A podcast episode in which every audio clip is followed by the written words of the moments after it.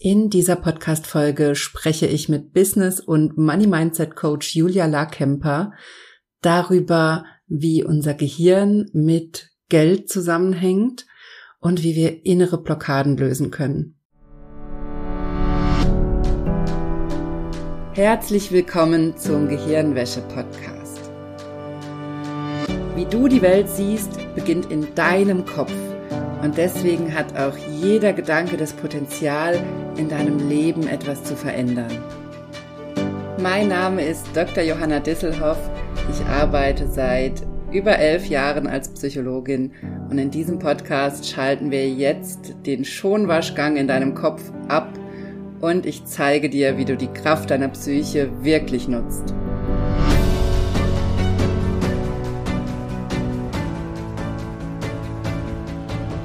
Hallo, schön, dass du eingeschaltet hast im Gehirnwäsche-Podcast.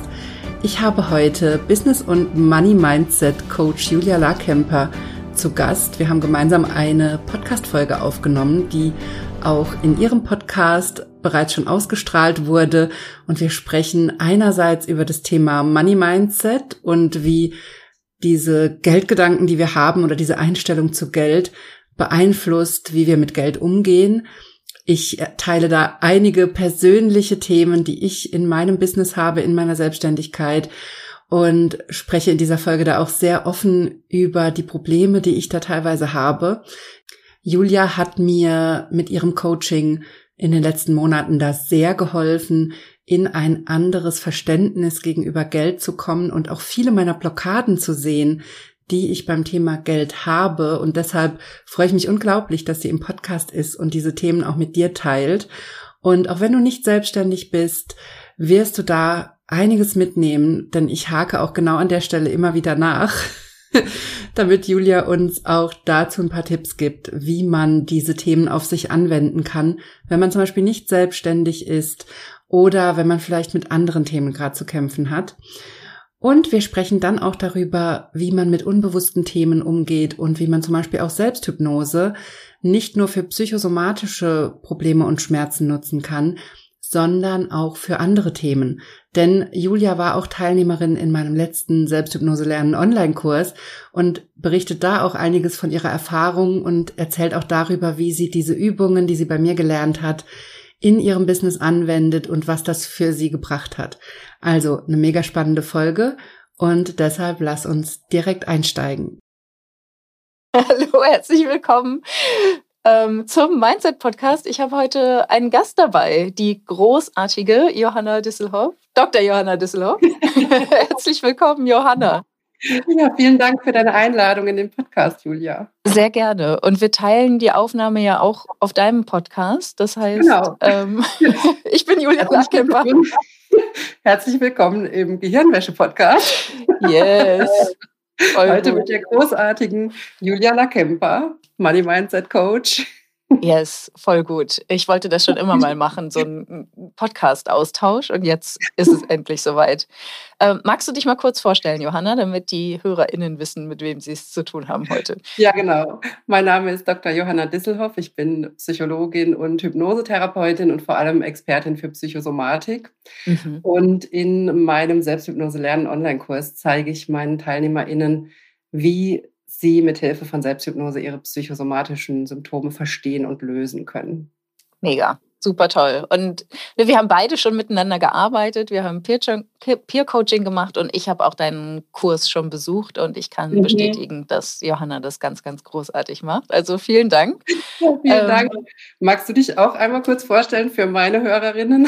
Absolut. Also mein Name ist Julia Larkemper. Ich bin Mindset- und Business Coach aus Berlin und ich arbeite mit Selbstständigen, die online arbeiten und ich helfe ihnen dabei, dass sie mehr Geld verdienen, während sie weniger Arbeitsstunden dafür aufwenden.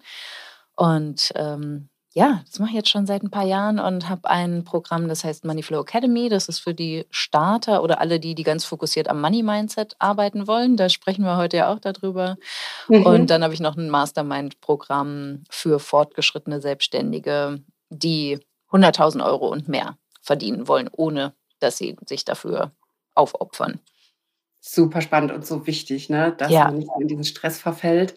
Ich habe da oft so das Gefühl bei, ähm, Business Coachings, die ich selber auch schon gemacht habe, vor allem hier in Deutschland, mhm. ist ganz oft so die Idee, dass man mehr machen muss und dass man überall präsent sein muss. Ja. Und es ist so spannend, dass du im Prinzip gerade das Gegenteil mhm. verkaufst ne? oder coachst. Total. Und das ist auch total schwer, das im Gehirn erstmal umzuprogrammieren. Ne? Und das, mein, das kennen wir beide. Ich glaube, du bist da noch besser drin als ich. Aber dieses, ähm, ne, wirklich, also auch ich habe immer noch diese Leistung, ich habe immer noch so eine Antreiberin in mir, die auch mich dafür verurteilt, wenn ich mal ähm, donnerstags nachmittags sage, so, dass eigentlich muss ich das jetzt gar nicht machen, was hier im Kalender steht. Ich mache jetzt einfach mal frei. Bescheid. ja, genau, also das fällt mir tatsächlich immer noch schwer von diesem, ähm, wir, wir arbeiten von montags bis freitags von 9 bis 18 Uhr oder länger, mich wirklich zu befreien. Ja, ja, ja, das kenne ich auch. Das ist ein ganz falsches Gefühl, wenn man mal sich unter der Woche tagsüber frei nimmt. Ja, total verboten. Ja. Obwohl man es eigentlich kann. Oder ich arbeite sehr, sehr oft abends. Mhm. Und natürlich ähm, kann ich dann mal vormittags frei machen, aber das fühlt sich manchmal total falsch an. Ja, ja, ja das ist echt verrückt. Ja. Ähm, magst du mal erzählen, wie, wie so wie du darauf gekommen bist, dass du an deinem Money-Mindset arbeiten möchtest? Ähm, ich habe das gemerkt. Ich bin ja jetzt seit 2016 selbstständig und am Anfang erst mit Teamcoachings, Führungskräftetraining. Und da hatte ich das Problem noch nicht so sehr, mhm. weil das einfach Leistungen sind. Da ist klar, die muss die Firma bezahlen, die das bucht. Und es mhm. gibt auch keinen anderen Kostenträger. Ja. Und dann bin ich ähm, nach und nach durch meine Hypnoseausbildung in den Bereich Psychosomatik gekommen und habe gemerkt, dass das ist meine Berufung, das ist das, was ich in die Welt bringen will. Mhm. Und da mhm. kann ich Menschen wirklich helfen. Und dann habe ich aber gemerkt, okay, und jetzt bin ich in diesem Zwiespalt. Ist das wirklich in Ordnung, als Psychologin Geld zu nehmen von Menschen, die krank sind? Mhm. Und gleichzeitig, weil unser System ja auch eigentlich so funktioniert, dass man das bezahlt bekommt von der Krankenkasse. Ja. Und da bin ich aber in diesem Zwiespalt, dass ich einerseits keine Kassenzulassung habe Mhm. Und andererseits auch eigentlich keine Psychotherapie anbieten möchte. Mhm. Und außerdem zusätzlich auch noch Hypnose nicht von der Krankenkasse bezahlt wird. Das heißt, ja. es gibt ganz viele Gründe, warum es gar nicht geht. Und trotzdem macht mein Gehirn daraus, immer wieder so eine Geschichte von, es ist nicht richtig, dafür Geld zu nehmen, obwohl es keine Alternative gibt. Mhm. Also außer ich würde umsonst arbeiten, das funktioniert natürlich nicht, weil ich habe ja auch Lebenshaltungskosten und eine Familie und, und, und. Ja. Also ohne Geld funktioniert es halt nicht. Das ist einfach unsere Währung in unserer Welt. Ja. Und ich habe da lange gebraucht, erst mal dahinter zu kommen.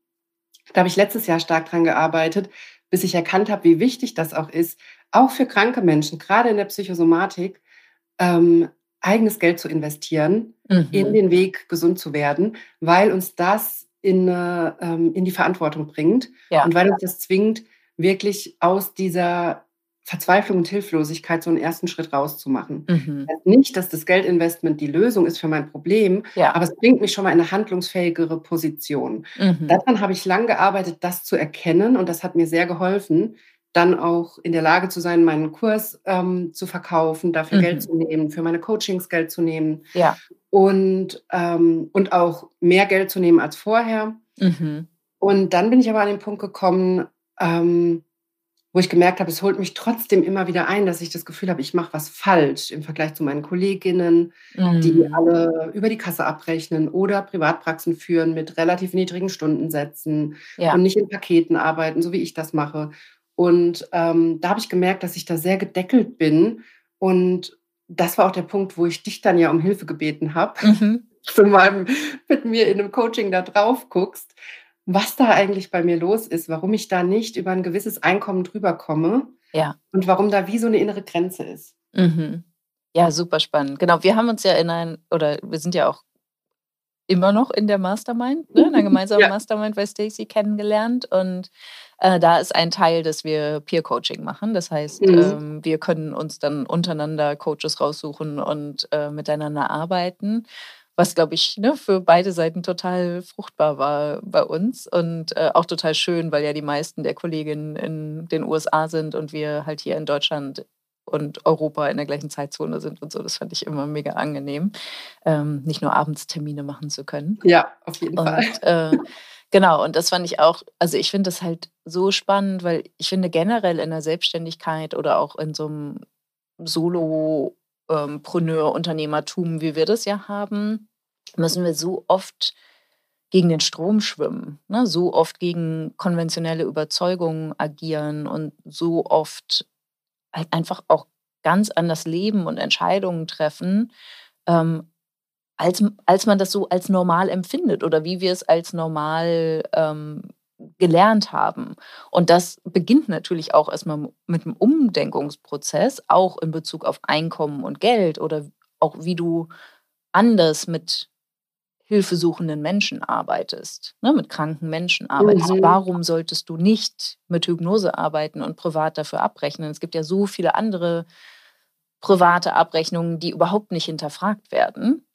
Ja. Ne? Also warum beginnt das bei dir? Also das ist ja total spannend, dass das Gehirn das einfach mal so behauptet, dass es nicht okay ist und es natürlich viele Gründe dafür gibt, gesellschaftlichen Glaubenssätzen heraus, aus deiner eigenen Erfahrung heraus. Und dann ist es halt total spannend, das alles auf den Kopf zu stellen und zu hinterfragen und zu erkennen, dass du alles dazu denken kannst, was du willst. Ja, super spannend. Und ich glaube tatsächlich, wo du das gerade so erzählst, dass ich da auch noch lange nicht an diesem Punkt bin, wo ich diese Freiheit habe, das zu denken, was ich da denken will. Mhm. Also ich mhm. merke, wie das immer wieder phasenweise einkickt. Ja. ähm, dass ich äh, da reinrutsche in dieses Gefühl, ich mache da irgendwas falsch, weil mhm. Teil meiner Kollegen es eben anders macht. Ja. Und ähm, das ist, ist sehr, sehr spannend. Und ich weiß auch noch, als wir dann gestartet haben, in unserem Peer-Coaching uns das anzugucken, da hast du mit mir angefangen an dem Thema Geldtemperatur zu arbeiten. Das hatte mhm. ich vorher noch nie gehört. Also die mhm. Idee, dass es ähm, in mir wie so eine Art Messfühler gibt, der ab einer gewissen Menge von Geld, die ich auf dem Konto habe, Alarm schlägt. Mhm. Beziehungsweise wenn es, also ich glaube, es war auch, wenn es drunter ist. Ne? Also ich habe diesen Betrag, der ist wie meine Grenze, meine Sicherheit, die ich brauche. Ja. Und wenn ich da drunter gehe, gehe ich in Panik und aber auch wenn ich da drüber gehe, mhm. weil ich mich ja gefragt habe, warum komme ich über diesen einen Betrag nie hinaus? Ja. Und ähm, das finde ich so spannend. Warum macht unser Gehirn das?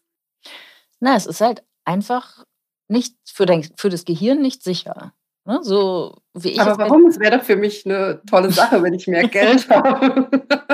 naja, das sind halt ein paar Gedanken, die du dazu hast, aber die sind offenbar nicht überwiegend. Ne? Also du, das Gehirn hat ja die Hauptfunktion, erstmal Energie zu sparen.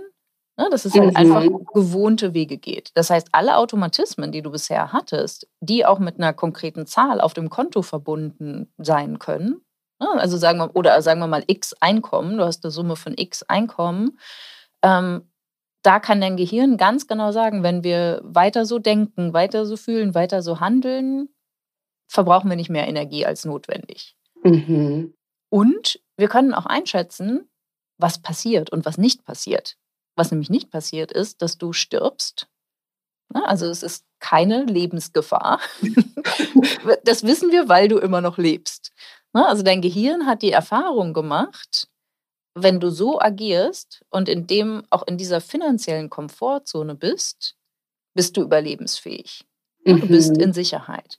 Und mhm. wenn du mhm. dich daraus begibst, einfach nur, weil es neu ist, ist es neu und unbekannt und ganz dramatisch gedacht, und wir wissen ja, dass unsere Gehirne sehr dramatisch sein können, potenziell lebensgefährlich. Ne? Oder halt irgendwie gefährlich, dass du mehr, also zu viel Energie verbrauchst oder dich auf so unsicherem, unsicherem Boden bewegst, dass dein Gehirn sagt, okay, das kann ich jetzt nicht verantworten. Bleib mal lieber ja, aber, da, wo du bist.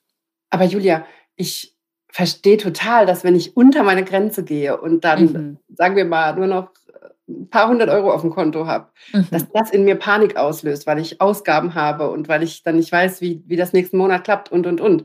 Aber warum ist das denn ein Problem, wenn ich drüber gehe? Warum rastet mein Gehirn aus, ja. wenn ich mehr Geld habe? Weil es für dein Gehirn auch negative Konsequenzen gibt. Ne, es könnte sein, dass dein Gehirn also denkt. Also finde ich jetzt nicht. Ja, ja, naja. Naja, ich meine, ich, also ich kann mich jetzt nicht mehr ganz genau erinnern, wie es in der Session war, die wir gemeinsam hatten, aber dein Gehirn wird negative Konsequenzen haben. Es ist oft sind das so loyalitätsbezogene Konsequenzen. Und genau, das war es doch auch, ne? Das ist ähm, ja, mit Freunden oder mit Eltern so. Mhm.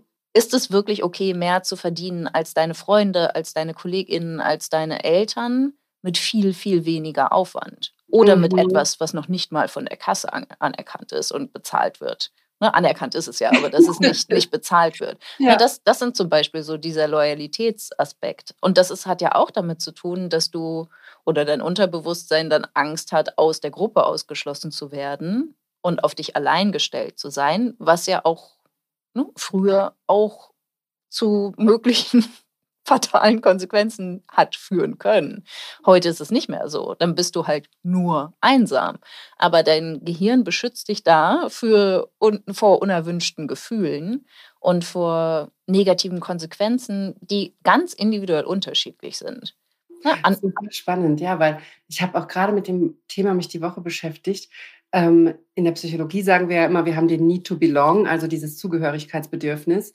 Und ja. es ist für uns ein fundamentales Grundbedürfnis und ist auch, wir wissen das auch aus Studien mittlerweile, dass das auch ganz wichtig ist fürs Gesundwerden, dass wir dieses Zugehörigkeitsgefühl zu einer bestimmten Gruppe haben. Ja. Und beziehungsweise, dass wir dann schneller gesund werden. Ähm, und gleichzeitig ist mir dann erst die Woche bewusst geworden, dass damit ja natürlich auch immer diese Angst verbunden ist, aus der Gruppe rauszufliegen. Absolut. Und nicht mehr dazu zu gehören. Ne? Es geht ja. nicht nur darum, dazu zu gehören, sondern ganz viele Dinge machen wir auch aus der Angst heraus, nicht mehr dazu zu gehören. Mhm. Und das ähm, ist mir erst die Woche nochmal so richtig bewusst geworden.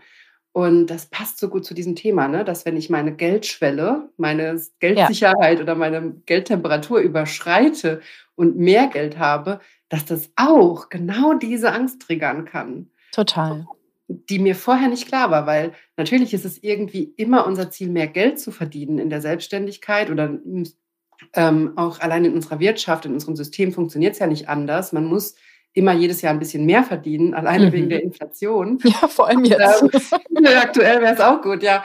Und dann klar zu kriegen, okay, mein Gehirn hat aber diese Grenze irgendwie definiert und dahinter steckt eine fundamentale Angst, verlassen zu werden, alleine zu sein, ja. aus der Gruppe rauszufallen.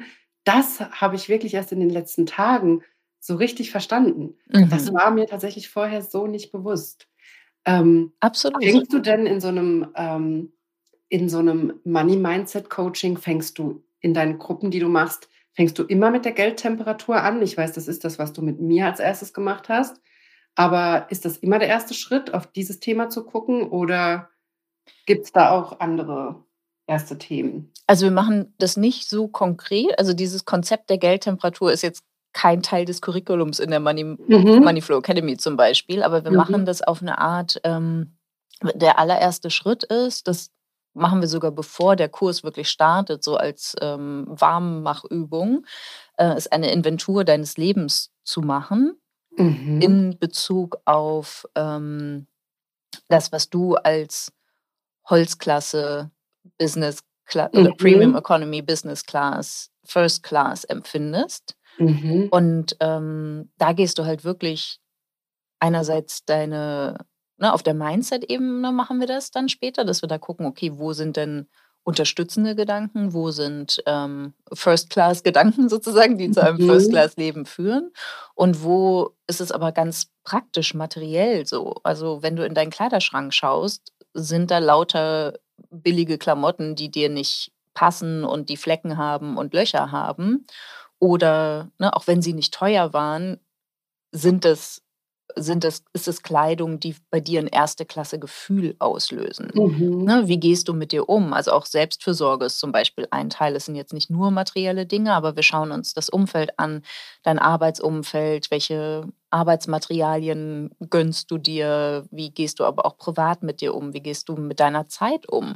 Ne, bist du auch da so eng gefasst? Also machst du es dir so eng wie auf dem Economy Seat im Flugzeug mit deiner Zeit?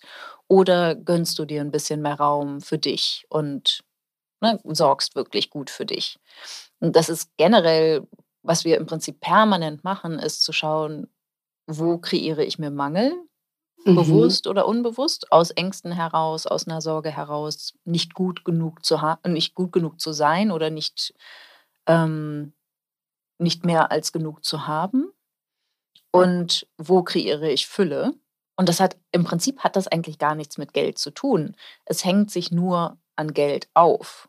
Ne? Mhm. Geld ist quasi der Maßstab, wo wir das erkennen können und merken können, so, ah, okay, hier kreiere ich ganz wenig für mich materielle Fülle. Woran könnte das denn liegen? Und dann gehen wir halt auf die, ähm, auf die kognitive Ebene und schauen uns das ganz konkret an, welche Glaubenssätze, also so limitierende Glaubenssätze dazugehören. Mm, und da gebe ich dann zum Beispiel auch einen Fragebogen, wo ne, die Teilnehmerinnen die Möglichkeit haben, Ideen zu bekommen, was sie für Glaubenssätze haben. Letztlich macht sich das dann aber an ganz vielen Stellen im Business fest, also so wie bei dir zum Beispiel zu erkennen, ich komme über ein bestimmtes Einkommen nicht hinaus. Ne, was habe ich da für eine Grenze im Kopf und letztlich ja auch im Körper, mhm. weil ich kein Gefühl von Sicherheit kreieren kann, um über diese Grenze hinauszugehen und dann dieses Einkommen wirklich zu erschaffen. Mhm. Ähm, super spannend. Und was ich mich jetzt aber frage, weil da hing ich auch sehr, sehr oft, wenn es um Geld ging. Man hört ja ganz oft dann auch solche Übungen, ja, schreib dir mal auf, was du damit erreichen willst oder was du kaufen willst, wo das dann oft an so materiellen Dingen festgemacht wird und wo auch weil du gerade das Thema Mangel und Fülle angesprochen hast, wo Fülle mhm. ganz viel an materiellen Dingen und an Besitz und an dem, was ich um mich herum habe, festgemacht wird oder an teuren Klamotten, teures Auto und ähnliches. Mhm. Und da frage ich mich immer, ähm, beziehungsweise diese Übungen haben bei mir nie funktioniert. Ich habe das ganz mhm. oft gemacht, mir aufschreiben, was ich mir denn alles Tolles kaufen möchte. Mhm. Und ich komme da immer wieder an eine Grenze, weil ich einerseits relativ genügsam bin, glaube ich. Es gibt ein paar Themen, wo ich gerne Geld dafür ausgebe, aber das, ähm, das hält sich relativ in Grenzen und in vielen anderen Bereichen ist es mir sehr egal und ich bin da sehr, sehr sparsam. Also ich fahre ja. seit, ähm, ja, ich fahre seit zehn Jahren das gleiche Auto. Mhm. ähm, ich, ich habe nicht mal eins. ja, und ich habe dann gar nichts, wo ich denke, das ist mein Ziel oder da will ich mhm. mehr Fülle im Sinne von mehr oder teure Dinge, weil das für mich in ganz vieler Hinsicht gar keinen Sinn macht, jetzt für, ähm, für ein Auto so viel Geld auszugeben, wo ich doch ein Auto habe. Es ist dann zwar ein ja. neueres, besseres Auto, aber es fährt mich doch genauso von A nach B.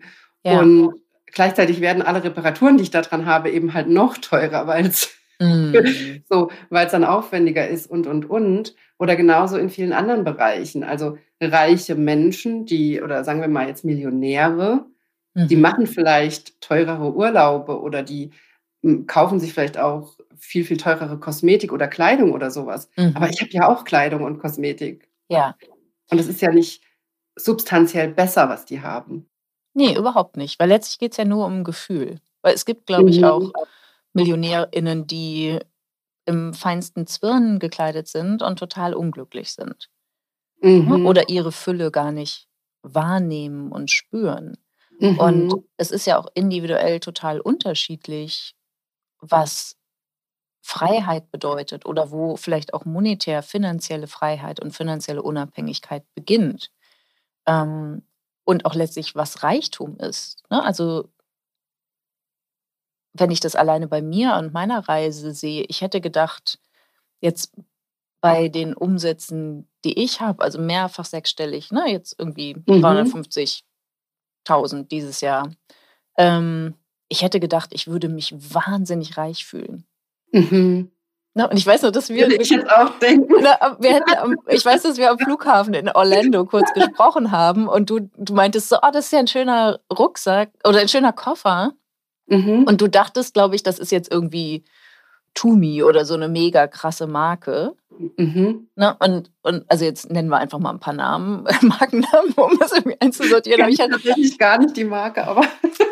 Okay, ja, egal. Ne? Aber also so hatte ich es verstanden, dass du dachtest, ja. das ist jetzt ein total teurer Koffer. Ja. Weil ich von dem ganz begeistert erzählt habe. Und es ja. ist ein E-Spec-Koffer, der 120 Euro gekostet hat oder so. Und du warst ja. total erstaunt und meintest dann zu mir, oh, ich dachte, du hättest jetzt, so wenn ich so viel Geld verdienen würde wie du, dann hätte ich einen besseren Koffer.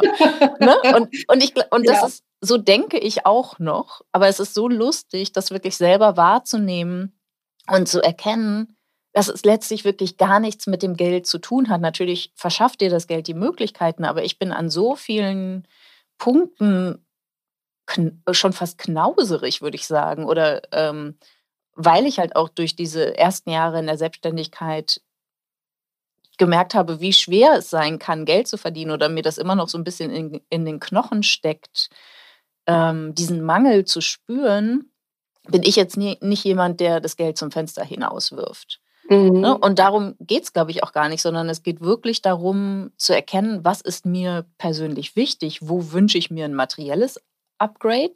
Und das kann ein Lippenstift für 40 Euro sein, über den du dich ein Jahr freust. Ne? Oder es kann, keine Ahnung, ein Sofa für 12.000 Euro sein. Aber auch das alleine sorgt ja nicht für Glück, sondern deine Gedanken darüber sorgen für mhm. Glück. Ne? Und, und letztlich ist es immer eine innere Lösung. Also es ist immer etwas, was, was du dadurch, dass du deine Gedanken veränderst für das, über das, was für dich möglich ist, was in deinem Business möglich ist, was in deinem Leben möglich ist, ähm, dass du dadurch natürlich auch deine Gefühlswelt veränderst und letztlich auch veränderst, wie du handelst. Und ich denke, ich meine, es gibt ja auch Tendenzen und Studien, die sagen, je mehr Geld die Menschen verdienen, desto mehr geben sie es aus. Aber ich glaube, das ist auch eher etwas Unbewusstes und dass die Menschen, die wirklich reich sind und wohlhabend sind, investieren. Ne, die kreieren mhm. weniger Kosten im mhm. Sinne von, ich kaufe mir Sachen, die, dann die ich zeigen kann. Puffen, ja. Mhm. Genau. Und das ist ja auch okay. Also selbst wenn du einen Sportwagen kaufen willst und damit Spaß hast, so go for it. Aber vor allem geht es ja darum, Asset zu kreieren. Ne? Also mhm. mit der Firma einen Vermögenswert zu kreieren, mhm. durch Investitionen einen Vermögenswert zu kreieren oder meinetwegen auch Immobilien, je nachdem, welche Strategie man dann letztlich verfolgt. Und das ist das, was vor allem meiner Meinung nach und aus heutiger Perspektive wohlhabende Menschen machen, dass sie investieren, statt Kosten zu kreieren. Und das macht so der, der Durchschnittsbürger, sage ich mal, der etwas mit reichen Menschen verbindet, verbindet das eher mit teuren Designerhandtaschen oder Sportwagen oder sowas. Ne? Und das sind ja Dinge, okay, eine Designerhandtasche kann auch an Wert gewinnen, aber ein Auto, ein Auto eher nicht. nicht ja. ja, ja, genau. Na, also da wirklich zu schauen, ich, also da wirklich zu erkennen, das ist eine innere Reise zu dir und der, der angenehme Nebeneffekt ist, dass du mehr Einkommen kreierst und letztlich mehr Gewinn machst, mehr Geld bei dir bleibt. Aber auch nur, wenn du dich dafür entscheidest, und das nennt Brooke zum Beispiel von der Life Coach School, ähm, the capacity to have. Mhm. Ne, also deine Wohlfühltemperatur verändert sich dann. Du fühl, für dich ist es irgendwann normal, nicht nur 100.000 Euro auf dem Konto zu haben, sondern vielleicht eine Million. Ne, mhm. Ne, damit fühlen wir uns dann irgendwann wohl. Und momentan wäre das wahrscheinlich was, wo auch ich anfangen würde, Geld auszugeben, weil meine mhm. Wohlfühltemperatur noch nicht so eingestellt ist. Ähm, ich habe dazu zwei Fragen. Ähm, erstens, ich bin jemand, ich arbeite wahrscheinlich, weil ich Psychologin bin, seit Jahrzehnten daran, ähm, durch so kleine Rituale im Alltag und natürlich auch durch die Hypnose, die ich mache und alles, was ich mache, die psychologischen Techniken arbeite ich dran, sehr zufrieden durch den Tag zu gehen und mhm. auf die kleinen Dinge zu achten. Ich habe ganz viele so kleine Achtsamkeitsübungen, die ich zwischendrin mache. Ja. Ich, ähm, ich bin sehr glücklich mit meinem Leben und sehr zufrieden und sehr dankbar für alles, was ich habe. Und da habe ich gleichzeitig das Gefühl, natürlich ist das das, was, was viele Menschen wollen, diese Zufriedenheit und das Glück im Alltag ähm, und diese Fülle zu spüren. Und gleichzeitig habe ich da dann aber das Gefühl, dass mir dann die Motivation fehlt, mehr Geld zu machen, weil ich, in den, ich es so geschafft habe, in diesem Gefühl zu sein, dass es mir so gut geht, ich alles habe, was ich brauche. Und das, ich bin da auch tief davon überzeugt, dass ich alles habe, was ich brauche.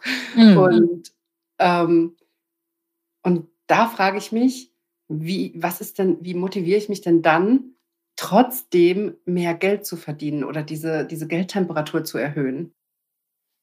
Aber du oder bist doch motiviert, mehr Geld zu verdienen ja, ich bin motiviert und gleichzeitig habe ich aber trotzdem das Gefühl, dass es mit dieser Zufriedenheit im Alltag kollidiert. Mhm. Ja, und ich glaube, das ist auch ein, ein ganz klassischer Denkfehler, zu glauben, dass die Dankbarkeit für das, was du hast, dich ausbremst. Mhm. Na, aber das ist nur, wenn du den Antrieb aus dem Mangel heraus kreierst und sagst, es mhm. ist notwendig, mehr Geld zu verdienen, anstatt zu sagen, wäre es nicht so schön oder würde es nicht so viel Spaß machen, auf Basis der, der Dankbarkeit zu schauen, was ich für mich und meine Kundinnen alles noch kreieren kann, wenn ich mich bereit mache, um weiterzugehen, um den Weg weiterzugehen. Mhm. Es geht gar nicht ums Ankommen, es geht darum, den Weg zu genießen. Ja, weil für dich ist das ja, oder für, für uns alle ist es ja eine, eine Reise des Wachstums, eine, eine Reise der Persönlichkeitsentwicklung, ähm, eine Reise zu dir als andere Unternehmerin. Ne? Du verkörperst dann die Unternehmerin, die mehr Einkommen kreiert. Mhm oder noch leichter Einkommen kreiert und natürlich auch noch mehr KundInnen erreicht und durch die Hypnose hilft, ne, dass sie weniger Schmerzen haben. Das kann der Antrieb sein. Und der kann aus der Fülle sein. Und auch da ist der angenehme Nebeneffekt, dass du mehr Geld verdienst.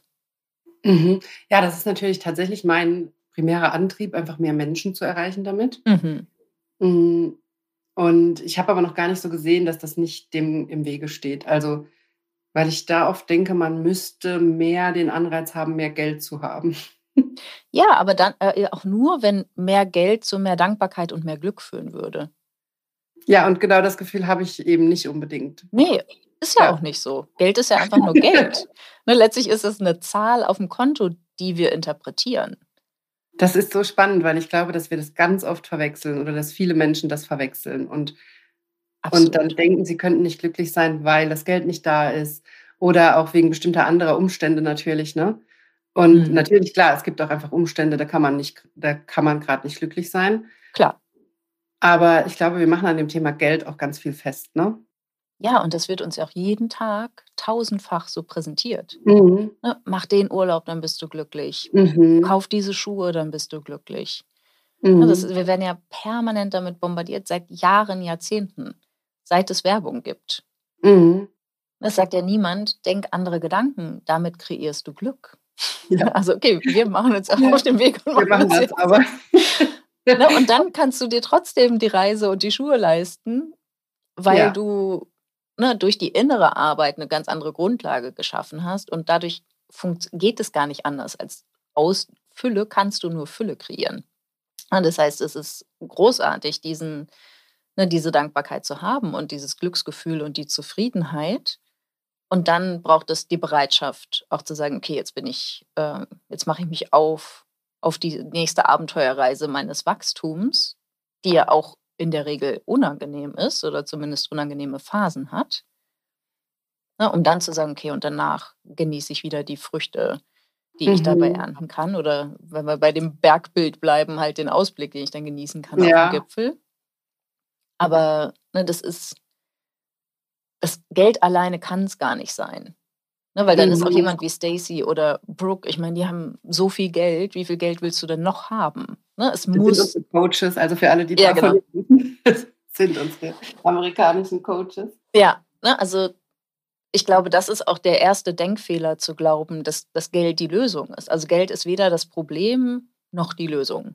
Mhm. Klar, ne, wenn du so existenziell so wenig Geld hast, dass du nicht überleben kannst oder dass du auf der Straße landest, weil du dir keine Wohnung leisten kannst und diese Grundbedürfnisse des, des mhm. Menschen an Schutz und ähm, auch Zugehörigkeit dann irgendwann. Ja. Ne? Also wenn du dir das nicht leisten kannst, natürlich ist Geld eine Lösung. Ja, klar. Aber nur bis zum bestimmten Punkt. Ja. Und, und, und dann ist es nur noch Kühe. Und, und das ist genau das, wo ich nochmal nachfragen wollte was ist denn jetzt? Also ich verstehe ja, dass ich bin in einer Position, ich bin selbstständig, ich kann natürlich daran arbeiten, mehr Geld einzunehmen, mehr Menschen zu erreichen, mehr Leute in meinen Kurs zu bringen. Mhm. Also ich sehe, wie für mich die Möglichkeiten da sind, mehr Geld zu kreieren. Ja. Und das sehe ich auch für Leute, die in Jobs sind, wo sie ihr Gehalt verhandeln einmal im Jahr. Mhm. Aber jetzt gibt es ja auch sehr viele Menschen, die in ganz anderen Jobs sind, wo die Möglichkeit überhaupt nicht besteht mhm. oder die vielleicht gerade gar nicht in einem Job sind weil sie chronisch krank sind, weil es gerade nicht geht oder die gerade im Krankengeldbezug sind oder wie auch immer. Mhm. Wie setze ich denn da an? Also kann mir da auch Money Mindset Arbeit helfen, wenn ja. ich gerade aber keine Möglichkeit habe, den Geldhahn aufzudrehen sozusagen? Ja, also ich würde sagen, es gibt immer eine Möglichkeit, den Geldhahn okay. aufzudrehen. Und das muss nicht unbedingt heißen, dass das Geld dann durch dich generiert wird. Es kann ja sein, dass du einfach unterstützt wirst ne, von mhm. deiner Krankenkasse oder von deiner Partnerin oder deinem Partner oder vom Staat oder was auch immer, ne? dass du da halt einfach sicher bist. Ähm, es könnten es könnten Boni sein, es können Geschenke sein, ne? aber letztlich kann es auch, sagen wir mal, das, das Minimalste, was du erreichen kannst durch Money-Mindset-Arbeit, ist, dass du dich anders fühlst. Dass du eben, weil du nicht denkst, ich habe so wenig, das reicht nicht, oh mein Gott, ich weiß nicht, wie ich die nächsten Monate überstehen soll oder wie ich hier jemals wieder rausfinde, sondern dass du anfängst, gedanklich Lösungen zu erarbeiten, dass du dich dann natürlich auch anders fühlst. Und mhm. diese Gefühle kreieren natürlich auch mehr etwas, was wünschenswert ist für dich oder was dann vielleicht auch den Heilungsprozess fördert, ne, was dich aus der, der Situation herausbringen kann. Natürlich müssen wir irgendwann etwas tun. Ne, also es reicht nicht nur auf dem Sofa zu sitzen und schöne Gedanken zu haben und uns ganz wunderbar zu fühlen, wir dürfen dann auch irgendwann in die Umsetzung gehen. Und das kann sein, dass du einen Bonus verhandelst, der ne, vielleicht gar nicht monetär ist, aber du könntest mehr Urlaub verhandeln, mhm. du könntest, ähm, keine Ahnung, für die öffentlichen Verkehrsmittel ein Ticket verhandeln oder mhm. irgendwas. Ne, da gibt es Gehaltscoaches, die dich unterstützen können und auf die Ideen bringen können. Und das geht zum Beispiel auch in ähm, tariflich geregelten ähm, Systemen, wo es immer Möglichkeiten gibt, noch hier was, da was, dort was zu verhandeln. Oder ähm, wenn es jetzt bei einer Krankheit zum Beispiel ist oder bei, bei Schmerzen, dass du da halt schaust, dass du den Heilungsprozess förderst, weil du nicht so viel im Mangel steckst gedanklich, sondern halt mhm. halt mehr in die Füllung, Fülle gehst. Und was war das, das, was hattest du noch für ein Beispiel? Ich glaube, das war genau das. Also wenn man jetzt einfach krank ist, nicht arbeiten kann oder ja. wie man auch in einem Job ist, wo es keine Verhandlungsmöglichkeiten gibt. Ja, mhm. genau. Selbst in einer sehr herausfordernden Situation, sage ich mal, einer herausfordernden Lebenssituation, ist es nicht hilfreich, dir immer wieder die Geschichte zu erzählen, wie aussichtslos die Situation ist, sondern mhm. es hilft, gedanklich zu erkennen, dass es immer einen Weg gibt, dass es immer mhm. eine Lösung gibt und wie gesagt, sei es als Minimum, dass du dich besser fühlst oder dass du öfter mhm. erwünscht, erwünschte Gefühle erlebst mhm. in dem Prozess. Das ist super spannend, weil das ist ja auch immer mein erster Schritt im Kurs, ja. dass wir im ersten Workshop immer auf das Ziel gucken, wo ich hin will. Mhm. Und egal wie schlecht es mir gerade geht, egal wie viele Schmerzen ich habe, ja. Weil wir, solange wir in dem Schmerz zum Beispiel drin sind oder dann in diesem Mangel und das Geld nicht haben, was auch immer da gerade unser Thema ist, mhm. ist, glaube ich, auf psychischer Ebene total egal, ne? ob der Schmerz uns gerade lahmlegt oder ob wir kein Geld haben und dadurch das Gefühl haben, die Zukunft äh, sieht grau aus oder dunkel. Ja. Und da ist immer der erste Schritt, einmal ein Bild von einer positiven Zukunft zu entwickeln mhm. und das dann im Unterbewusstsein zu verankern, um mhm. auch diese unbewusste Unterstützung zu haben, dass unser Gehirn anfängt, die, die Schritte zu sehen, die dahin führen und uns unbewusst auf diesen Weg zu bringen. Und ich glaube, das funktioniert deshalb so gut, weil unser Gehirn dann anfängt, unsere Umgebung nach den positiven Dingen zu filtern ja. und uns ein bisschen aus diesem Negativfilter rausholt, in dem wir so oft sind. Absolut. Ich erkläre das immer ganz gerne ähm, so, dass ich jetzt meine Kundinnen oder auch ne, unsere HörerInnen vorstellen, dass sie auf einer Bühne stehen und nur ein Spot angeht. Und dann ist halt die ganze Bühne dunkel und du siehst nur den Bereich, der erleuchtet ist. Und wenn das Gehirn den Spot darauf scheint, was alles nicht funktioniert, was mhm. alles problematisch ist, wo du zu wenig hast, dann kannst du nur das sehen. Das heißt nicht, dass das andere nicht da ist. Es ist nur kein Licht, was darauf fällt. Und wir haben halt durch die Mindset-Arbeit und natürlich dann das, das Vertiefende auch, ne? da können wir jetzt gerne äh, auch genauer drauf eingehen, was du durch Hypnose mhm. mit deinen KundInnen auch erreichst ähm, haben wir halt die Möglichkeit, diesen Spot zu verändern und auszurichten oder komplett das Licht anzumachen auf der gesamten Bühne und dann zu sehen, was alles da ist und, mhm. und wirklich bewusst und aktiv die Aufmerksamkeit auf das zu lenken, was hilfreich für uns ist. Das ist manchmal was Positives und Angenehmes, es ist manchmal aber auch was Unangenehmes, was dann zum Wachstum führt, ne? was halt einfach mhm. Teil unserer Reise ist. Mhm. Ja. Ja, ich finde das eine total tolle Metapher mit der Bühne und diesem Scheinwerferlicht. Ähm, Weil es ja genau das ist. Das passiert ja in der Psychosomatik auch.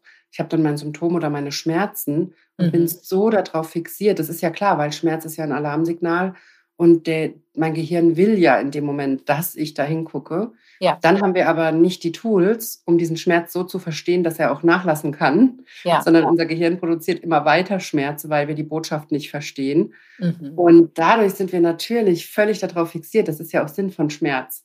Absolut. Dass wir fokussiert drauf sind. Mhm. Und da geht es dann erstmal darum, Schritt für Schritt da rauszukommen. ja. ja. Und da ist genau das, das Gleiche, was du gerade beschrieben hast, mal das Scheinwerferlicht größer machen oder mal mhm. noch ein paar mhm. andere Spots anmachen und vor allem mal so ein positives Bild entwickeln davon, wo ich überhaupt hin will. Ja. Das ist ein total wichtiger Schritt. Und auch im Sinne von, ganz oft arbeiten wir dann ja auch im ersten Workshop im Kurs erstmal daran, weil ganz oft meine Klientinnen in den Kurs kommen mit der Idee, ich will, dass mein Schmerz weg ist, ich will, dass ja. mein Symptom weg ist, mein Problem weg ist. Und da macht das Gehirn eben auch nicht mit, weil da sind wir immer noch im Mangel und mhm. gleichzeitig wollen wir das Alarmsignal, was unser Gehirn uns sendet, was uns ja was sagen will, das wollen wir dann einfach weghaben. Und da macht natürlich unser Gehirn oder unser Körper nicht mit, ja, denn dann verstehen wir ja die Botschaft nicht.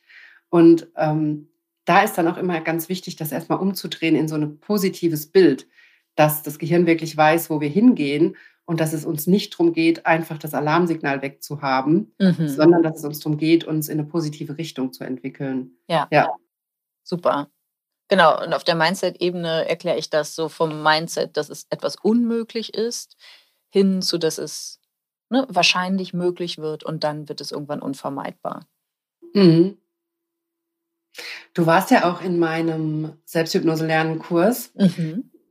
Wie nutzt du das denn für dich oder was hast du, was ist so das, was du mitgenommen hast aus dem Kurs? Ja, genau. Bei mir war es, da haben wir auch kurz gesprochen, ne? oder ich hatte dich gefragt, so funktioniert, also ist das jetzt auch passend für Menschen, die jetzt keine starken Schmerzen haben. Oder ich hatte jetzt ja, keine psychosomatischen. Keine Symptome mitbringt, ja. Genau, ich hatte diese Symptome nicht, die ich loswerden wollte, aber ich hatte halt irgendwie so einen Pull und dachte, dass, ne, weil wir auch ähm, im Peer-Coaching so mit, mit Hypnose und den Übungen, so wie du sie angeleitet hast, äh, gearbeitet haben und ich das so wertvoll fand und so angenehm. Mhm. Ähm, also ich fand das mega toll, wie du das alles erklärt hast, ne? wie du die erstmal alle so ganz sanft an die Hand genommen hast und ähm, zeigst, wie, wie Hypnose wirklich funktionieren kann und warum das kein Hokuspokus ist. Es gibt ja, mhm. glaube ich, also zu Hypnose wahrscheinlich noch viel mehr Vorurteile als jetzt, mhm. sagen wir mal, zu Coaching und Mindset-Arbeit. Ja. also so klassische Showhypnose. Also da, mhm. da wusste ich schon, ne, dass das nicht so das sein wird. Ich habe da auch Vorkenntnisse, aber ähm, ich habe ich hab halt wirklich, ich wollte wieder mir diesen Teil gönnen, nicht nur kognitiv zu arbeiten, sondern wirklich auch das Unterbewusstsein noch stärker mit einzubeziehen und ähm, ähm, ja, ich weiß gar nicht, wie ich das beschreiben soll. Also es fühlt sich einfach mega gut an. Ich, ich mag diese Arbeit einfach total. Ja, das fühlt sich gut an, weil wir auf der emotionalen Ebene arbeiten ne? und dann ja.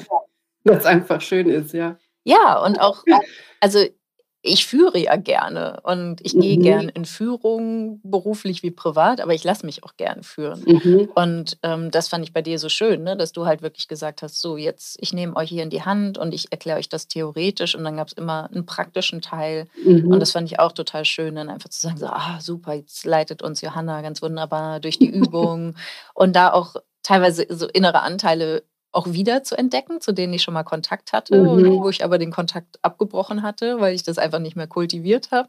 Und, ähm, und aber auch neue kennenzulernen und neue Übungen kennenzulernen und ähm, da nochmal einen ganz anderen, ja, eine ganz andere Verbindung zu mir, zu meinem Körper und auch zu meinem Unterbewusstsein nochmal zu schulen auch wenn es jetzt nicht alles neu für mich war, war es super hilfreich und super gut aufbereitet, um ähm, da den Wiedereinstieg für mich zu gewährleisten. Mhm. Und hast du auch schon so Möglichkeiten gefunden, das in deinen Alltag zu integrieren? So die Inhalte aus dem Kurs? Ja, also bei mir ist es, ich, also was ich auch erzählt habe, ich habe halt immer noch diesen Leistungsantrieb.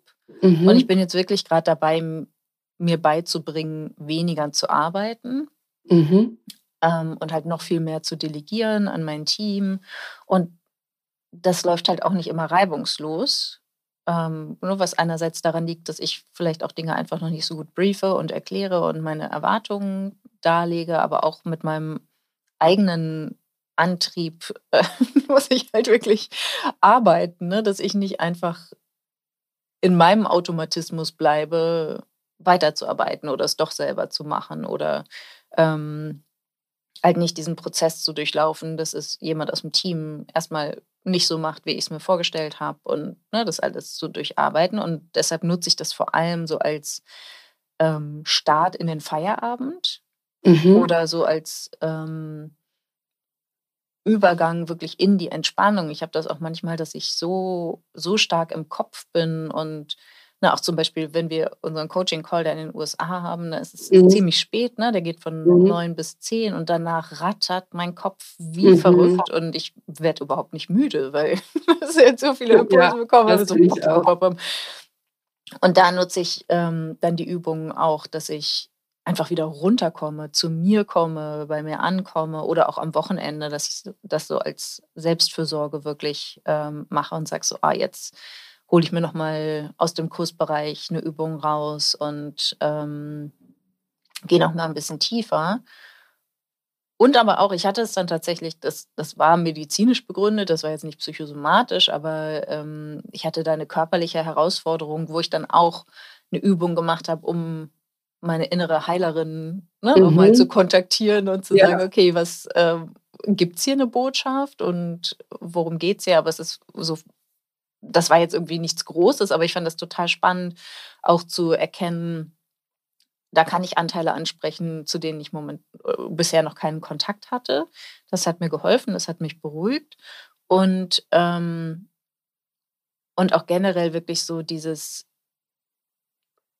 hin, hin zur Erlaubnis, mehr loslassen zu können und mehr in die Entspannung zu gehen oder mhm. auch einfach zu spüren, wann kann ich mich pushen? Also wann ist es zum Beispiel auch, ich mache ja gern viel Sport. So, wann ist wirklich der Tag gekommen, wo ich ausschlafen will und muss, weil mein Körper mhm. die Regeneration braucht und wo, wo ist es nur mein Kopf, der sagt, ähm, mach mal heute Pause, aber mein mhm. Körper eigentlich bereit ist. Also das habe ich auch mhm. gemerkt, dass, so, dass ich das viel besser auch jetzt nach dem Kurs unterscheiden kann, welche körperlichen Bedürfnisse habe ich da wirklich? Ne? Also, dass der Kontakt mhm. zum Körper viel, viel deutlicher noch ist. Ja, das ist ja auch was, wo wir da intensiv dran arbeiten, mhm. viel mehr auf den Körper zu hören, da viel mehr reinzukommen und das auch nochmal zu unterscheiden, was, was wirklich körperliche Bedürfnisse sind und ja. was nur Antreiber sind. Und oft mhm. denken wir, ich habe das auch ganz oft in meinen 1 zu 1 Sitzungen, dass Menschen denken, dass diese Antreiber und diese Glaubenssätze und ich muss das jetzt machen und ich muss jetzt das und ich muss jetzt das, dass das Bedürfnisse wären. Mm. Aber es sind keine echten körperlichen Bedürfnisse. Ja.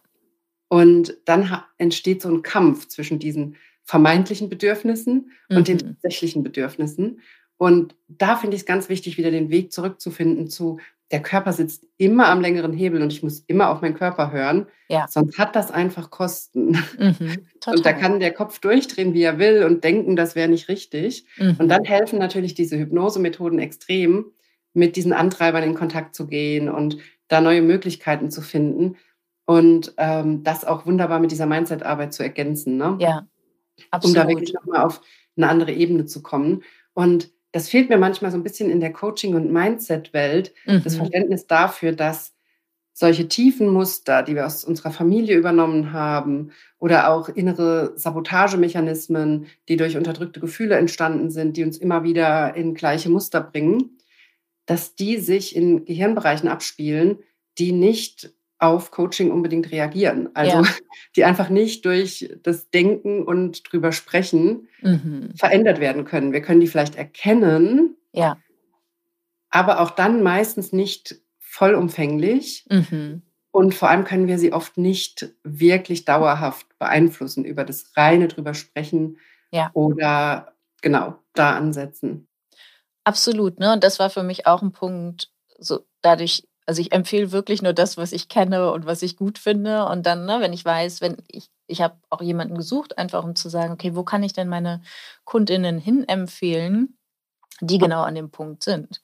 Na, also in der Moneyflow Academy haben wir auch so Meditationen und ähm, auch angeleitet mhm. vielleicht so kleine Hypnosen, würde ich sagen, sind sogar drin und auch das Klopfen vom, ähm, also EFT oder mhm. ähm, Tapping, mhm. was ja schon auch den Körper mit anspricht. Mhm. Aber es gibt, und, und die meisten kommen damit klar. So, aber es mhm. gibt halt genug Fälle, für mich, dass ich sage, ich möchte auch eine Adresse haben, wo ich jemanden hinleiten kann und sagen, mhm. ne, jetzt bei dir zu sagen, dann arbeite mit Johanna im 1 zu 1 oder mach den Kurs mit, weil du da nochmal viel tiefer gehen kannst und mögliche Blockaden oder auch mögliche Schmerzen oder sonstige äh, Symptome anders auflösen kannst, als es durch die Mindset-Arbeit möglich ist. Mhm. Und das, das finde ich total spannend, ne? das dann halt auch zu wissen und auch zu sehen. Das ist mir immer so wichtig, dass es, ähm, ne, und gerade bei dir auch so toll, du hast einen, einen wissenschaftlichen Hintergrund, ne, du hast deine eigene Erfahrung, kannst ja auch gerne nochmal erzählen, wie dir Hypnose auch geholfen hat. Mhm. Und das ist halt nicht so ein, ja, dass es kein Quatsch ist. Ne? Also ich will halt wirklich auch, weil, es diese ganzen Vorurteile gibt, ne, wirklich zu sagen, nee, das hat Hand und Fuß. Und das ist vielleicht teilweise sprachlich auch herausfordernd für, für Menschen, die sich im psychologischen, therapeutischen Bereich noch nicht bewegt haben und vielleicht gar nicht verstehen, was sind denn jetzt Anteile von mir oder warum gibt es jetzt mehrere innere Kinder von mir und was heißt das eigentlich und was mache ich jetzt mit denen. Ne? Also da halt mhm. auch eine Anleitung zu bekommen, wie sie damit umgehen können und, und zu erkennen, das Potenzial zu erkennen, was da alles machbar ist und veränderbar ist. Absolut. Ich bin auch selber, weil du das so gesagt hast mit ähm, Hokuspokus und Hypnose und so, ich bin selber überhaupt nicht esoterisch angehaucht. Mhm. Also ich mhm. habe da immer große Vorbehalte gehabt und das hat auch mit Hypnose überhaupt nichts zu tun. Ja. Also ich habe selber im Studium, ich habe schon Schuppenflechte, seit ich drei Jahre alt bin und ich hatte früher einen angeborenen Herzfehler, der mir immer große Angst gemacht hat, der glücklicherweise mhm ähm, Ende 20 zugewachsen ist, was die Ärzte nicht fassen konnten und mhm. mir bis mhm. heute, die neuen Ärzte bis heute nicht glauben. Wahnsinn. Und, ähm, und damals weiß ich noch, das Einzige, was ich damals gemacht hatte, was sich in meinem Leben geändert hatte, war, dass ich eine Hypnosesitzung bei einem Kollegen gemacht hatte, mhm. der eine Hypnosepraxis nach dem Studium aufgemacht hat und wo wir am Anfang alle hingegangen sind, so als Testklienten und mhm, sowas. Super. Und ähm, das war das Einzige, was sich geändert hatte in meinem Leben, wo ich dachte, das kann doch nicht sein. Mhm. Und das hat aber trotzdem noch Jahre gedauert, bis ich dann irgendwann auf die Idee kam, Anfang meiner Selbstständigkeit, mal eine Hypnoseausbildung mir anzugucken. Ja. Und da habe ich direkt nach dem ersten Tag schon mich für die komplette Ausbildung angemeldet, weil ich gemerkt habe, das ist genau das eine Puzzleteil, was mir fehlt. Mhm. Ich habe mit den Symptomen, die ich hatte, der Schuppenflechte, den, den Ängsten durch diesen Herzfehler, da, hatte ich, da habe ich so eine Körperangst entwickelt, da wurde ich so übervorsichtig mit allem, was mein Körper gemeldet hat. Dann hatte ich irgendwann mit Panikattacken zu tun, mit ähm, fast schon einer Art hypochondrischen Ängsten. Mhm. Und dann kam irgendwann auch noch eine massive Unverträglichkeit dazu, sodass ich ganz schlimme Bauchschmerzen ganz oft hatte und nicht richtig wusste, was los ist. Es hat sich also immer mehr hochgeschaukelt und ich wusste nicht, was los ist. Und in meinem Studium habe ich immer schon gedacht, da will mir doch mein Körper was sagen, da steckt doch mehr dahinter, weil die Ärzte haben mir gesagt, die können mir nicht helfen, ja. da gibt es jetzt nicht mehr Behandlung oder bei der Schuppenflechte, da ist man sehr schnell an einem Punkt, wo die Behandlung extrem drastisch wird, wo, wo das Richtung Immunsuppression geht, wo man, und da war ich auch vor ein paar Jahren an dem Punkt, wo meine Ärztin gesagt hat, ja, das Einzige, was ich jetzt machen kann, ist, ich schicke sie in die Uniklinik und sie machen diese Immunsuppressionstherapie. Mhm. Das hat bei mir auch so eine Panik ausgelöst. Und die Hypnose war da für mich auf einmal so der Schlüssel zu dieser inneren Welt und zu verstehen, was denn wirklich die Auslöser sind, die dann so einen Schuppenflechteschub verursachen oder die diese Angst, diese Körperangst in mir auslösen mhm. und wie ich das auch auflösen kann. Denn ja. die Ärzte haben mir immer schon, mein ganzes Leben lang, immer schon gesagt, Schuppenflechte wird durch Stress schlimmer. Mach dir weniger Druck, mach dir weniger Stress. Du mhm. bist zu ambitioniert, du willst zu viel. Und ich habe immer gedacht, nee, ich bin aber einfach so. Ich mache gerne viel und ich habe gerne auch viel in meinem Leben und viel um die Ohren. Das ist nicht der Stress. Und ich habe aber nie den Faktor gefunden, was es wirklich ist. Ja. Und als ich dann mit der Hypnose angefangen habe, war das so ein Aha-Erlebnis. Da hat sich so eine neue Welt aufgetan. Mhm. Und das hat so in all das reingepasst, was ich immer schon gefühlt habe. Und das höre ich auch immer wieder von Teilnehmerinnen in meinem Kurs oder auch im 1 zu 1, dass das so dieses Puzzleteil ist, was noch gefehlt hat. Ja. Ich weiß nicht, ob es dir auch so geht. Ja, ich glaube, ich hatte das, ich hatte das jetzt nicht so extrem, ne, dass ich das so, aber für mich ist das Ausbildung, ne? Nee, genau. Kann man dazu sagen. Ja, genau. Also, ähm, aber ich muss schon sagen, also auch die Sitzung, die wir hatten im Peer Coaching, ne, da haben wir eine Übung gemacht, wo ähm, ich irgendwie eine, eine, Situation aus meiner Kindheit beschrieben habe und mhm. dann bin ich als erwachsene Julia dann dahin gegangen mhm. zu der, ich glaube der neunjährigen oder achtjährigen mhm. Julia damals und das war so berührend und ich habe Rotz und Wasser geheult und das war irgendwie was sehr ungewöhnlich ist für mich und das war das war ein totaler Gamechanger für mich ne? also da habe ich schon gemerkt ähm, dass sich da Türen geöffnet haben die ohne diese Übung nicht möglich wären und ich dann aber auch auf der kognitiven Ebene noch mal was verstanden habe. Ja, genau. Ne? Mhm. Weil das ist ja, das ist ja genau diese Dualität. Ne? Der, ja. der ja. Körper hat ein Gedächtnis und da mhm. speichern wir etwas, was wir auflösen können durch die Hypnose oder halt einfach mhm. anders verstehen können und durch das Verständnis sind wir dann ja auch wieder bereit, in der Hypnose wieder tiefer zu gehen oder ne, einen anderen Bereich zu erkennen. Also, oder so verstehe ich es. Ich weiß mhm. nicht, ob du das bestätigen Auf jeden würdest. Fall, auf jeden Fall. Es ist ganz, ganz typisch, dass man auch in den zwei, drei Tagen nach so einer Hypnose nochmal so Erkenntnisse hat und sich nochmal so Puzzleteile zusammensetzen und einem nochmal klar wird, warum das so ist oder warum man jetzt dieses Symptom hat oder warum, was das für ein Muster ist dahinter. Mhm. Ja, das ist so ein typischer Effekt. Und auch dieses, wir haben ja oft so eine Angst davor, ins Gefühl zu gehen und in die Emotionen. Und gerade mhm. das, was du beschreibst, dass mir dann die Tränen runterlaufen. Und das ist ja eigentlich gerade ein Zustand, den wir im Alltag vermeiden. Mhm. Und gleichzeitig ist genau das die Lösung vieler unserer Probleme. Ja. Also bewusst in das Gefühl reingehen, das rauslassen, diese Tür aufmachen, ja es rausheulen. Mhm. Ich habe immer das Bild von, das sieht man so schön an Kindern, also wirklich mhm. kleine Kinder, die noch nicht viel in so Regeln leben müssen oder noch nicht so sehr in unserer Gesellschaft in diese Strukturen eingepasst wurden. Die haben noch diese komplette Freiheit, dass sie jedes Gefühl einfach rausheulen, rausschreien oder die toben vor Freude, die juchzen oder die, die heulen aus Wut, aus Angst, aus Schmerz, aus allen Gründen und die lassen es einfach raus und sind dann aber auch ganz klar, ganz schnell wieder beim nächsten Thema. Mhm. Heulen das raus, die schreien kurz, die brüllen und dann gehen sie da durch und dann ist wieder gut und dann sind sie wieder fröhlich. Also ja. wir haben ja oft so dieses Gefühl, wenn wir weinen, dann ist das der Tiefpunkt und das darf auf gar keinen Fall passieren und dann sind wir verzweifelt, dann kommen wir nicht mehr raus. Mhm. Nein, also ich bin mittlerweile so weit, dass ich fast jeden Tag einmal heule. Ja. Und das ist so befreiend, weil es dann einfach raus ist und weil wir durch das Gefühl durchgehen. Und das ist so ein wichtiges Learning auch für mich, dass die Gefühle uns gar nichts wollen, ja. sondern dass sie nur wollen, dass wir hingucken, dass wir sie spüren, sie zulassen, durchgehen und kann sein, dass wir weinen oder auch nicht. Und dann sind Gefühle sehr, sehr vielschichtig. Mhm. Und dann mhm. haben wir oft kommt dann, wenn wir das eine Gefühl voll zulassen, kommt das nächste und das nächste und das nächste. Und das bringt uns automatisch zu einer neutraleren oder zufriedeneren Position. Das Total. heißt, und was wir aber im Alltag machen, ist, dass wir die Gefühle unterdrücken, weil wir Angst davor haben und weil wir genau diese Techniken nicht haben, wie wir durchgehen. Ja.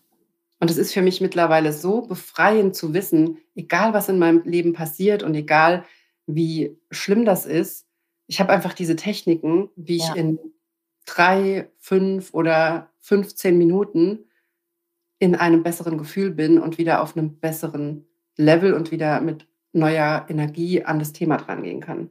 Ja, und das finde ich, das finde ich so essentiell. Also das mhm. finde ich sogar noch wichtiger als nur die Mindset-Arbeit zu machen. Ja. Wirklich diese Akzeptanz und die Toleranz oder das Beobachten, Lernen von Gefühlen in, in jeglichem Ausdruck. Ja. Und was du auch gesagt hast, ne, wir haben ja, oft ist ja die Angst vor dem Gefühl viel, viel größer als das Gefühl an ja. sich. Oder auch, natürlich können Gefühle sehr, sehr intensiv sein. Ne? Existenzangst mhm. kann sehr, sehr intensiv mhm. sein. Wut kann sehr, sehr intensiv sein. Und dann ist es auch gesellschaftlich ähm, nicht anerkannt. Ne? Also eine wütende ja. Frau wird nicht gern gesehen. oder ja. so, ne, es gibt dann ja auch noch mal so, so Bilder und ähm, keine Ahnung, oder was, was dann als hysterisch oder so dann mhm. abgekanzelt wird. Ne?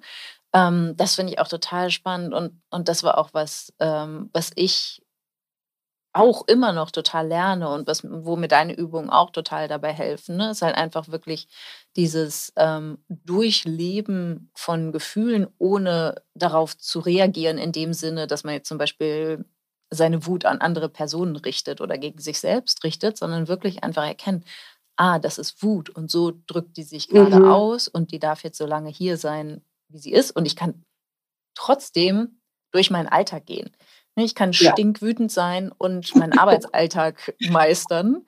Ja. Oder ich nehme mir dann halt auch mal ganz, ne, ganz spezifisch Zeit. Mir hilft es total, dem auch einen Namen zu geben und zu sagen, so, ah, das ist Wut oder ah, ja. das ist Enttäuschung oder das ist Trauer. Und das hilft dann auch wiederum total, weil das, was ich mit meinen Mastermindern mache oder auch ein bisschen mit der Moneyflow Academy, ist halt dieses Selbstkonzept, ne, diese Idee, wie bin ich eigentlich, wer bin ich eigentlich, zu verändern. Das, das muss sich verändern, wenn sich deine Geldsituation verändert. Mhm. Ne? Du wirst zu einer Person, die, die auf einmal mehr Geld verdient und mehr hat. Das passt nicht zu den Überzeugungen bisher. Und da hilft die Hypnose halt auch total, ähm, diesen Weg zu begleiten ja. und Türen aufzumachen. Ja, absolut. Damit du all diese Gefühle durchlebst und dann da ankommst und ähm, vielleicht auch betrauerst, dass es gar nicht so toll ist, wie du es gedacht hast. Oder dass du betrauerst, dass du dieses alte Leben zurücklässt mhm. und ein neues kreierst. Also es wartet ja auch immer etwas Großartiges auf dich, aber es ist ja auch voll okay, traurig zu sein, dass etwas zu Ende geht. Und ich glaube, das ist etwas, worüber wir noch viel zu wenig sprechen. Und ähm, ja, auch. Wir auch kein Bewusstsein haben, habe ich genau. immer das Gefühl. Da mhm. gibt es in unserer Gesellschaft keine Anleitung dafür, ja. wie man mit Gefühlen umgeht, sondern die einzige Möglichkeit, die wir haben, ist, sie zu unterdrücken. Ja. Und das ist genau mein Ansatz im, in meinem Kurs, weil das das Grundproblem in der Psychosomatik ist, dass wir Gefühle unterdrücken. Gefühle sind aber eigentlich immer Botschaften unseres Körpers und Warnsignale. Mhm. Wut heißt zum Beispiel immer, dass meine Grenzen verletzt sind, dass ich Grenzen setzen muss. Ja. Ähm, Angst heißt, dass mich was bedroht, dass ich eine Bedrohung wahrnehme. Ne? Mhm. Trauer heißt, dass mir was fehlt, mhm. dass ich was zurückhaben will in meinem Leben. Ja. Und Freude heißt zum Beispiel, dass alles gut ist und dass es so weitergehen kann. Mhm. Das heißt, diese Basisemotionen, die wir haben, die haben ja immer eine Botschaft. Und was wir beim Alltag machen, ist, wir unterdrücken sie. Freude normal nicht, aber wobei auch das, manchmal unterdrücken wir auch die Freude, weil es ja. uns dann wieder unangenehm ist, uns zu sehr zu freuen. Ja. Das heißt, wir unterdrücken die Emotionen, die Basisemotionen, die eigentlich unser Gehirn produziert, um uns was zu sagen. Mhm. Und wenn wir das lang genug machen, dann muss unser Gehirn zu härteren Methoden greifen, um uns wach zu rütteln. Und dann geht es in den Schmerz. Und ja. das ist praktisch der Grundmechanismus der Psychosomatik, dass dann Schmerzen entstehen und Symptome entstehen, die uns auch was sagen wollen. Mhm. Und deshalb ist der Weg in meinem Kurs immer, das Schritt für Schritt rauszufinden, was das Symptom mir sagen will. Und irgendwann komme ich an den Punkt, wo ich die Gefühle wieder deutlicher spüre, ja. wo also wieder mehr Wut spürbar wird oder auch mehr Trauer oder Angst, je nachdem, was darunter liegt. Mhm. Und dann geht es auch darum zu realisieren, dass ein Gefühl mir immer eine Botschaft mitgibt. Das ja. Gefühl will mir immer was sagen. Also es geht nicht darum, dass ich es wegdrücke, sondern es geht darum, dass ich reingehe und zuhöre. Mhm. Und wenn ich das lerne, dann habe ich sehr wahrscheinlich mein, mein Symptom schon fast gelöst. Ja. Und dann merkt man das auch, dass das Symptom dann immer weniger wird, je mehr man in diese Gefühlsarbeit geht und das wieder lernt. Und gleichzeitig ist da auch wichtig, ich glaube, davor haben viele Menschen Angst, in die Gefühle zu gehen. Aber die Angst kommt daher, dass wir meistens nicht wissen, wie es geht. Und es ist viel, viel einfacher und es geht viel schneller, als Gefühle zu unterdrücken. Total. Weil in dem Moment, wo wir die Botschaft verstehen, löst sich schon das Gefühl auf. Mhm. Das heißt, in dem Moment, wo ich das verstehe und die Techniken lerne, bin ich diesen Gefühlen nicht mehr ausgeliefert und führe auch ein viel befreiteres Leben ja. und kann Themen ganz anders angehen. Und was auch dann noch wichtig ist, finde ich, wenn man zum Beispiel viel mit Ängsten zu tun hat, dann haben Menschen oft Angst, mit Hypnose hinzugucken, weil sie denken, es kommt noch mehr Angst. Mhm. Weil sie denken, da lauert eine Gefahr, mhm. weil die Angst uns ja sagt, da ist eine Gefahr. Mhm. Und gleichzeitig ist Angst aber in dem Sinne nur der Türsteher und unser Schutzmechanismus, der irgendwann entstanden ist, weil unser Gehirn denkt, dass das eigentliche Gefühl, was da drunter liegt, was meistens eine Wut oder eine Trauer ist, für uns gefährlich wäre. Das heißt, in der Hypnose kommen wir dann bei Angststörungen oder Panikstörungen ganz schnell zu einer unterdrückten Wut oder Trauer, mit ja. der wir uns dann auseinandersetzen. Und das bringt unheimlich viel Energie zurück ins Leben, weil dieses Thema nicht mehr unterdrückt wird und weil wir gleichzeitig endlich wirklich was tun können. Und ja. dann löst sich die Angst.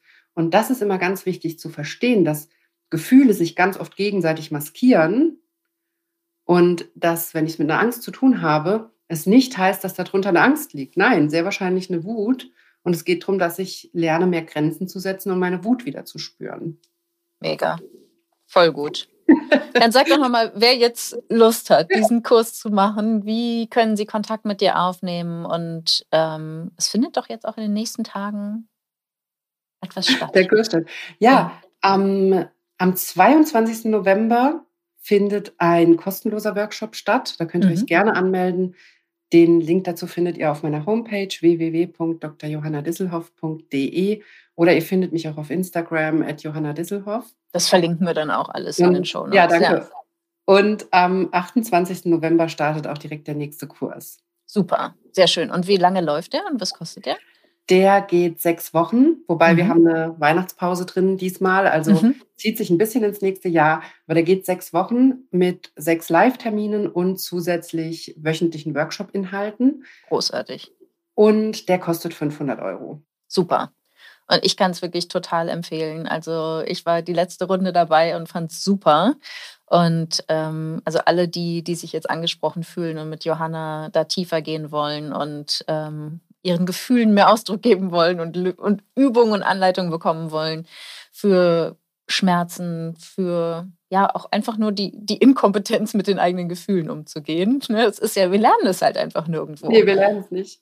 Na, dann ähm, macht auf jeden Fall den Kurs und wenn ihr euch unsicher seid, schaut auf jeden Fall das Webinar an. Also ich, ich bin total begeistert von dir, Johanna. Ich finde das super. Danke dir. Wie kann man dich denn, wie kann man denn mit dir arbeiten? Vielleicht sagst du es auch noch mal kurz. Ja, bei mir geht es erst im nächsten Jahr wieder los. Am 2. Oh. Januar mhm. ähm, startet die Money Mindset Week. Das ist eine fünfteilige Workshop-Serie, wo ich einmal am Tag, also über fünf Tage, eine Stunde Money Mindset Training mache und Coachings mache und danach startet dann Ende Januar die Money Flow Academy. Also wer dann nach der Money Mindset Week, die ist auch kostenlos, ähm, wer danach tiefer gehen will, weitermachen will und auf der kognitiven Ebene überwiegend äh, das Geldthema, die Geldbeziehung verändern möchte, der ist dann da in der Money Flow Academy richtig. Super, sehr spannend. Super. Ja, vielen, vielen Dank für das Interview, liebe Julia. Ja, total. Also voll schön, dass wir das geschafft haben. Ja, und ähm, genau, also ähm, tausend Dank auch an dich, Johanna. Ich fand das mega spannend und ich glaube, unsere Arbeit ergänzt sich da wirklich absolut großartig. Auf jeden Fall sehe ich ganz genauso. Also lass es dir gut gehen. Du auch. Tschüss. Tschüss. Das war die Podcast-Folge mit Business- und Money Mindset Coach Julia Larkemper. Ich verlinke dir Julia in den Show Notes. Sie hat einen ganz tollen Podcast, den ich dir sehr empfehlen kann, den Mindset Podcast. Den verlinke ich dir natürlich auch. Und wenn du Interesse an meinem Kurs hast, der läuft gerade, da kannst du dich gerade nicht dafür anmelden, aber der nächste Durchgang startet im Februar. Und wenn du vorher schon loslegen möchtest, dann kannst du immer noch auf die Aufzeichnung von meinem Psychosomatik-Workshop zugreifen.